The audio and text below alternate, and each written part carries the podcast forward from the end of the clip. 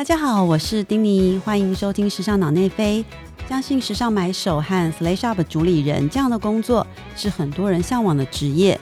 但是要如何才能进入这行？要如何选品？如何在众多竞争者中脱颖而出？今天我们就为大家邀请到精品买手店 LIVE Word 的创办人小韩来跟我们聊聊这一行的 inside。小韩来跟我们大家打声招呼。Hello，大家好，我是小韩。Hello Hello，哎，我相信很多女孩子都一定有使用过一种呃欧美很流行的那种松紧的发圈。我知道最早这个发圈呢，就是小韩代理进台湾的，对，就是我们大家所知的那个弹力发圈，对对对。美国的 L Ericsson。然后之后你们又创立了 Live 这个呃选品店嘛，嗯可不可以跟我们聊聊这个历程？你是怎么样从像我觉得你会看上这个呃绑绑绑头发这个发圈，这个这个眼光就很精准，因为在当时其实台湾也是很流行绑头发的，但是只有这个，然后然后这个看起来又是很没有什么很朴素，没有什么其他的装饰。那你是当初是怎么样慧眼看中它会大流行这样子？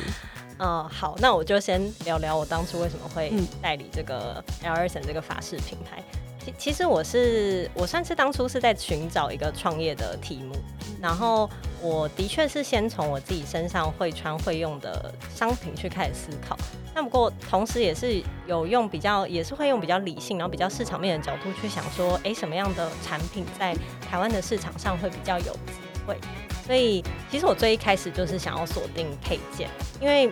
配件在采购上它相对的变数比较小，就是存货压力比较小，对不对？没有尺寸，没有保存期限，然后体积也比较小，然后季节性也相对不明显。我觉得因为我念过服装设计，然后我后来研究所又念。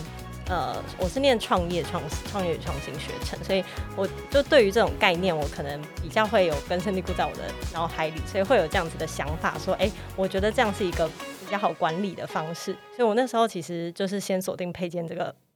这个题目啦。那后来会选法式，是因为在观察市场的过程中，我发现说，台湾的市场其实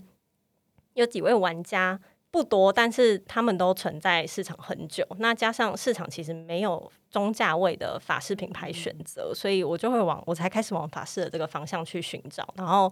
最后选了 L Ericsson。那为什么会选择美国这个这个法式品牌？是因为 L Ericsson 它的产品线其实非常的广。那就像呃，大家现在最广为广为人知，刚刚丁你提到的弹力法圈，其实当初我在看这个品牌的时候，我就觉得它有很好入手的，像法圈这种品相，但它也有比较高单价，然后那时候又是台湾很红的 Gossip Girl 有用的那种法箍的选项、抓夹选项，其实品相选择非常多，价格带也广，所以嗯、呃在规划台湾市场的时候，我觉得它有一个很好的切入点跟策略可以去做，所以是因为这样子，我们才开始做呃法式这个代理。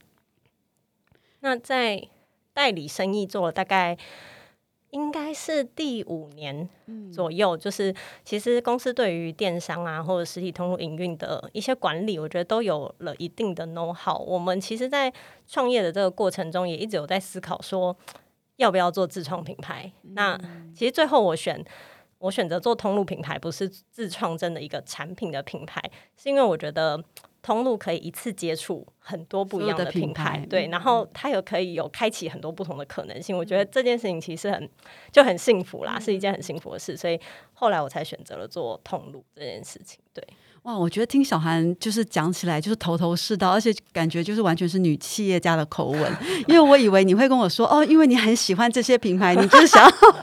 买来自己也想穿的。其实大部分的朋友都会这样问我，对对对对所对，因为是自己用了觉得很喜欢。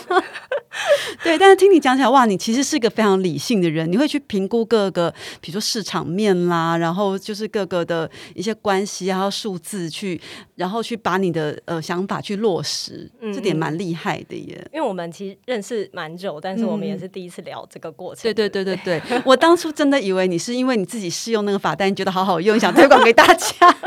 那个部分是发生在在挑选品牌的时候，嗯对，那真的有去实际测试一些品牌，是也真的觉得很好用，就是用了会有感，对，对，但是我我是觉得说，其实大家很，其实有很多女生哈，包括我自己，都嗯。有那种就是呃开精品店的梦想，因为你会觉得说，哎，你想要把你的呃你喜欢的东西，或是你觉得这个东西有品很有品味，一定会卖，嗯，拿来拿来就是选，就是选放进你的店里面，可是真的会不会卖，其实就是一个一个一个一个一个 know how 吧，对不对？就是你你的品味不见得它卖的很好嘛。对对，那你你是怎么样在挑品的过选品的过程中，你是有什么样子的呃依据什么样子的方式啊，或者喜好呃喜好，或者有什么评断的标准？嗯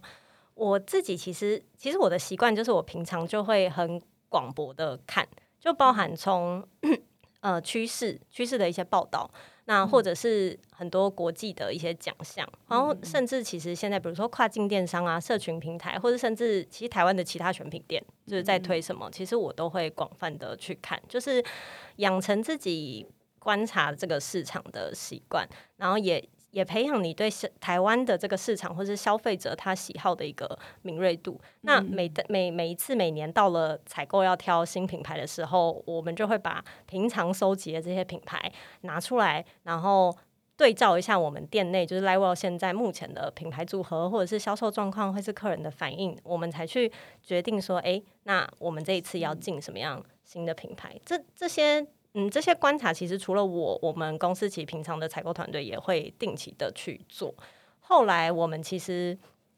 也还开发了一套自己评估品牌的方式，因为品牌这么多，有时候你看说，哎，这个喜欢，这个我也喜欢，或是这个很红，那个很红，你你会没有一个方向。所以其实我们会先用，我们会先从很客观的角度去评估每一个品牌的状态。举例来说的话，可能会像是我们会去看。这个品牌可能目前的发展规模，那可能它在国外有哪些通路？它自己的社群媒体经营的怎么样？呃，台湾是不是有其他通路有进等等？那有时候细到我们也会去看，说品牌可以提供通路什么样的资源？就是一些细小的事情，其实我们都会去做一个基础的评分。那经过这个第一阶段的筛选，其实可以辅助我们，就是先做第一阶，因为像先做第一阶段的评估啦。那接下来我们才会去依照可能真的是。我个人的观点或我个人的风格偏好，再对比就我刚刚说店内的一些状况，才去做最后的挑选。所以老实说，我在选品还是有一点点是比较偏理性一点，因为我觉得还是要一直告诉自己说，呃，像丁宁刚刚听到，就是你喜欢的真的不一定会是不一定会是好卖好卖，对。但但是同时，当然也要保有一点。嗯，保有一点个人的风格在里面啦，所以我觉得这是一个取舍。我们自己也会去抓一个配比，就是你当然还是会保有一部分是有点像是我想要尝试这个品牌，或是他台湾还没看过，可是我想要介绍给大家，这样子的存在是必要的。对，可是其他还有一块，我觉得就还是会回到比较理性的层面，因为我觉得 fashion 它毕竟还是一一门生意，它还是 retail business，所以这个部分还是很重要。对，但我自己本。本身是比较好奇的，是说，因为其实台湾的精品店也不少，嗯，因为像比如说像团团啦，像 Trans 啊，或是像初一十五，对，其实每一个呃选品店，他们都有自己的选品的一些逻辑或什么的。那你自己你是怎么去看待？你你要怎么去定位你自己的这个选品店跟其他店不一样？那或者是说，你有没有想设想说，哎，可能来你的选品店的那个人群的轮廓这样子？呃，其实我觉得。刚提到台湾这些选品店，我都会觉得他们就是所谓的先驱。当初其实我们在呃规划 Livewell 的时候，真的都有去呃，有点像是观察或者是了解更深这些品牌过去做了些什么。我觉得对我对我来说都是养分。对，那当初在规划 Livewell 的时候，其实呃，我觉得一样，我们也知道说台湾已经有很多很好的选品店，所以我们其实同样也在思考说。现在加上跨境电商又这么发达，就是网网购这跟喝水一样 容易，就是加上疫情 大家都只能网购了。对，就是实体商店，你要你要怎么样可以去做出商品交易以外的价值，或是一直吸引人家来？这这的确是全球不只是我们，就是全球零售市场，其实大家都一直在讨论议题。嗯，我自己的解读是，我觉得其实很简单，但是要做到也很困难，还是会回到体验。当然，疫情会阻隔了一些实体的体验呐。可是，像现在，其实世界各地还是回到一个共存的时代啦。就是迟早还是要 恢复人不可能正常生活，对人不可能永远都活在就是 网络上不出门。对，所以体验这件事情很重要。那嗯，我我们我们当初最后选择了艺术，是因为。嗯，我我觉得艺术品的感动，它是没有办法被科技取代的。就就算我们现在的确是可以透过科技的力量，比如说你可以用呃影片啊，或是 VR 甚至 VR 形式去看一些博物馆里面的艺术品。可是那跟你真的站在他面前，没有任何介质的阻挡去看，它还是不一样的。那加上其实时尚跟艺术本来就是系出同源，那当然也是我跟先生本身的兴趣啦。那同时我们在规划 l i v e 的时候，也考量到说，哎，其实艺术这件事情很符合南南西商圈那边的一个艺文气息，对，所以就很多的因素考量之下，我我们最后选择了说，我们把选品店去结合艺术展览空间，让我们自己本身在呃这个空间上就有它的独特性，而不是只是单纯的选品这件事情，对。对，因为我第一次到那个 Level 的时候，我也觉得很很有趣。光是那栋建筑物，其实就很有故事性，而且我觉得也很真的很少见，就是把时尚结合艺术，然后时尚跟艺术可以融合这么好，然后也才知道说，原来说 Level 其实它也是有一个呃展策展的空间这样，而且我。知道说像你们就也常常会把时尚去把它做成是一项艺术品一样的策展，像你们之前才刚呃做过的那个印尼设计师，好像就是有放一些就是《爱丽丝梦游仙境》的一些元素在里面。对，对，我们前阵子才刚结束了那个一个印尼设计师品牌 Peggy Hartanto 的快闪，因为我觉得我有去看那个展览嘛，我觉得就是很呃让我觉得那个视觉啊，或者说包包括你们整个。呃，设计的视觉，然后还有这些那些服装给我的冲击，我觉得很大。真的就是，尤其像服装这种东西，它的轮廓、它的线条，然后它的质感，你真的要经过呃触碰，你才会有感觉。但是它当它挂在衣架上面是一件商品的时候，你可能不会有觉得它这么的特别。但是当它变成是一件一个展览，跟这个空间去融合在一起的时候，的确那个感受是不大一样的。嗯，你可不可以跟我们聊一下，你是怎么样去发掘这个艺术呃这个设计师，然后怎么样去跟他沟通？呃，到现在做成这样子一个展览，其实跟 Peggy 的相遇也也是蛮有缘的啦。当初。老其实是 Peggy 主动 reach 我们，那他当初其实是看到我们帮一个韩国设计师品牌叫 Minju King，那时候我们帮 Minju Minju King 在呃我们店内做了一些主题的陈陈设跟主题性的呈现啦。那其实 Peggy 看到觉得说，哎，他很喜欢我们去表现呃 Minju 这个品牌的方式，然后觉得我们做的很用心，所以他其实是因为。他老师他说他是在社群上看到，在你们的 Instagram 上吗？对，然后他主动来联系我们，介绍他的品牌。那我第一次看到说这个品牌，说其实我就蛮眼睛为之一亮的。就是我觉得 Peggy 就是我刚刚所谓那种，就是你看到一个你觉得市场上还没有，但你很喜欢的东西。就过去可能嗯没有特别。发现说，哎，像东南亚的设计师，其实呃有这样子的一个品牌是非常有国际的水准，然后而且其实发展的在海外发展的也很完善，只是他过去可能还没有进到其他的亚洲市场。那我觉得他不管在剪裁轮廓。或者是布料的设计上，真的都非常有它自己独特的特性，然后带有一点点，其实你还是可以看到一点印尼或东南亚文化的色彩在里面，但是它同时很时髦、很时尚，你不会觉得它是 like 传统服饰，或是很很明显那个影子，就是说是对，就是一个很巧妙融合。对，因为我觉得像这种呃，比如说带有地方色彩的设计师，我觉得其实最难的就是他可以把他自己的文化去内化到。很国际化的设计里面，因为其实我觉得大部分的呃呃当地的设计师可能还就是会想要彰显自己的传统文化，但有时候你的表现方式可能太直接了，嗯，反而就是你的呃 reach 到的这个世界或是 reach 到的人就没有办法那么多，对，所以我觉得那个内化的那个过程其实是蛮重要的，对，然后像。后来，因为我们我记得我们在呃一开始推在店内介绍 Peggy 这个品牌的时候，我们同时差不多同时间又推出了所谓。VR 线上逛店的这个服务，其实那件事情也让 Peggy 他们非常，我觉得有让他们惊艳。对，反过来是他觉得很眼睛为之一亮，他觉得说，哎，Level 真的有在做一些所谓新零售在做的事情，就是不止只是线上逛展，还是我们尽量做到让客人觉得，我在我透过 VR 我也有这种实体逛街的感受。所以其他的时候也非常主动的在他们的社群上去分享这样子的一个资讯，去介绍我们的通路，就。就是我那时候也觉得蛮感动的，所以我觉得呃也我觉得有点像是呃默默的做对你认真的做很多事情，就真的有被品牌看见。那后来嗯，会有这样子一起做快闪的这个 idea，是因为。呃，Level 是二零二零年开的。那其实过去两年，我们有有一段时间其实比较多都是在沟通我们艺术展览的部分。那我那时候有个想法是，我觉得，呃，也想也想让大家认识，就是有点像是 Level 的选品或者是时尚这一块在做什么。那会选择跟 Peggy 合作，是因为呃，有点像刚刚提到的，就是我觉得 Level 一直想要提供大家的是一一些新的观点这件事情，不同的 viewpoint。我们透过时尚艺术的角度去。呃，让大家了解更多不同的文化，希望可以产生不同的火花，所以。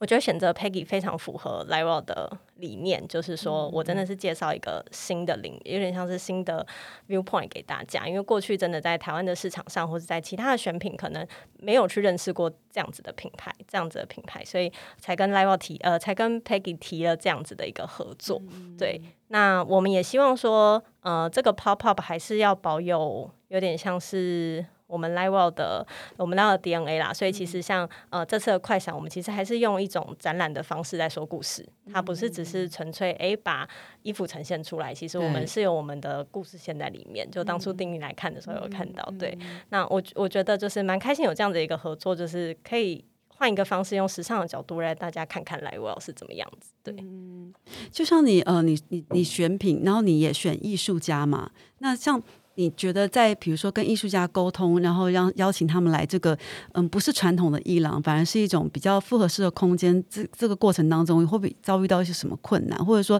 你呃在选择艺术家的眼光啊，或是要会不会想到说要怎么样跟你的这个呃时尚的这个角度去做搭配？呃，困难其实倒还好哎，我觉得就大家都很想要来 尝试看看，就是。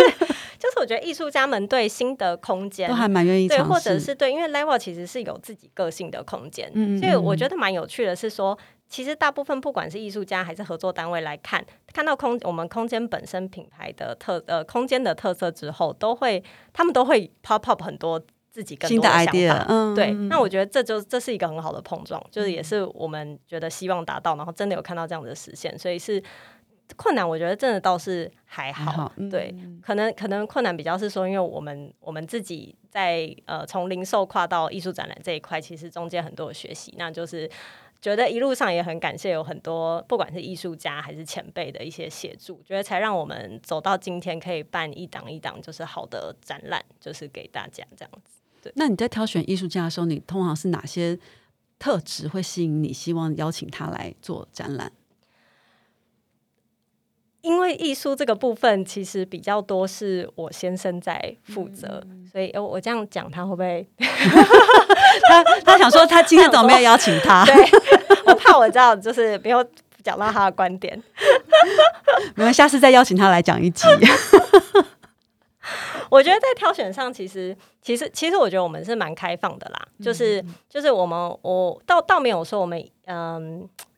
一定有什么样的方向？可是，可是我们会希望，呃，可以，其实也是，就是说，希望可以有比较多元的角度。所以，其实我们我们也没有说只锁定平面绘画，还是呃什么样的艺术形式，就是包含呃雕塑啊，呃可能摄影作品啊等等。就我们其实都还蛮开放的，在聊。也希望，甚至我们其实也有讨论过，说说不定表演艺术有一天也可以在来我发生这样子。对。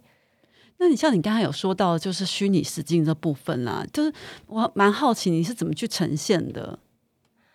呃，其实其实老实说，并没有到很难，就是 我们是用 Matterport 去做我们店内的 VR 展览，所以这个这个算是软软体，就是其实是呃大家都大家都可以运用。我觉得它困难点比较是你怎么去依照你店内真的客人在走的那个路线，或是客人实际。实际来到你店里会体验的这个呃，算是路线或者是会想要看的点，你去设计这个这个旅程，这个 VR 的旅程，我觉得是困难是困难在这里，就是每一间店它都会有自己不同的路径跟不同的特色，你要怎么样让它在 VR 的时候也可以就是有一样的感受，对。哦，所以你那他们在看 VR 是是在店里面吗？还是说其实就是线上？就是线上，其实就是你透过。透过透过这个这个软体就可以看吗？其实透过 link 进，如果是一般消费者的话，只要点进 link 就可以看了。我们其实也都会把 VR 的 link 放在我们的官网上面。对哦，所以其实就更身临其境，因为他也许真的因为疫情的关系，他可能没有办法到店上，可是他其实在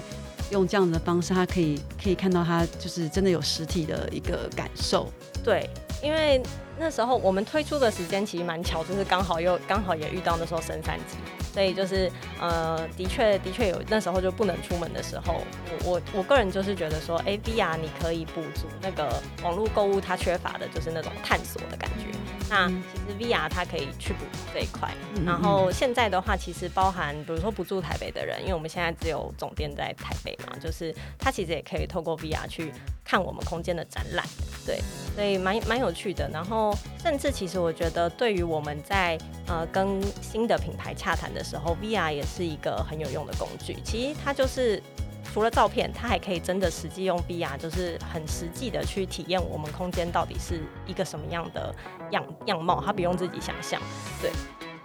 所以其实你们应该算是在，嗯，就是精品店里面算是有更多，比如说复合式的一些体验啊，或是用一些不同的方式去展现你们想要展现的一些 lifestyle 嘛，对不对？嗯，每次都觉得时间好像不够用哦，我们这一集又到尾声喽。在下一集，我们会继续跟小韩来谈谈，想成为时尚买手应该要具备哪些技能，以及未来的趋势。时尚脑内飞，我们下次见。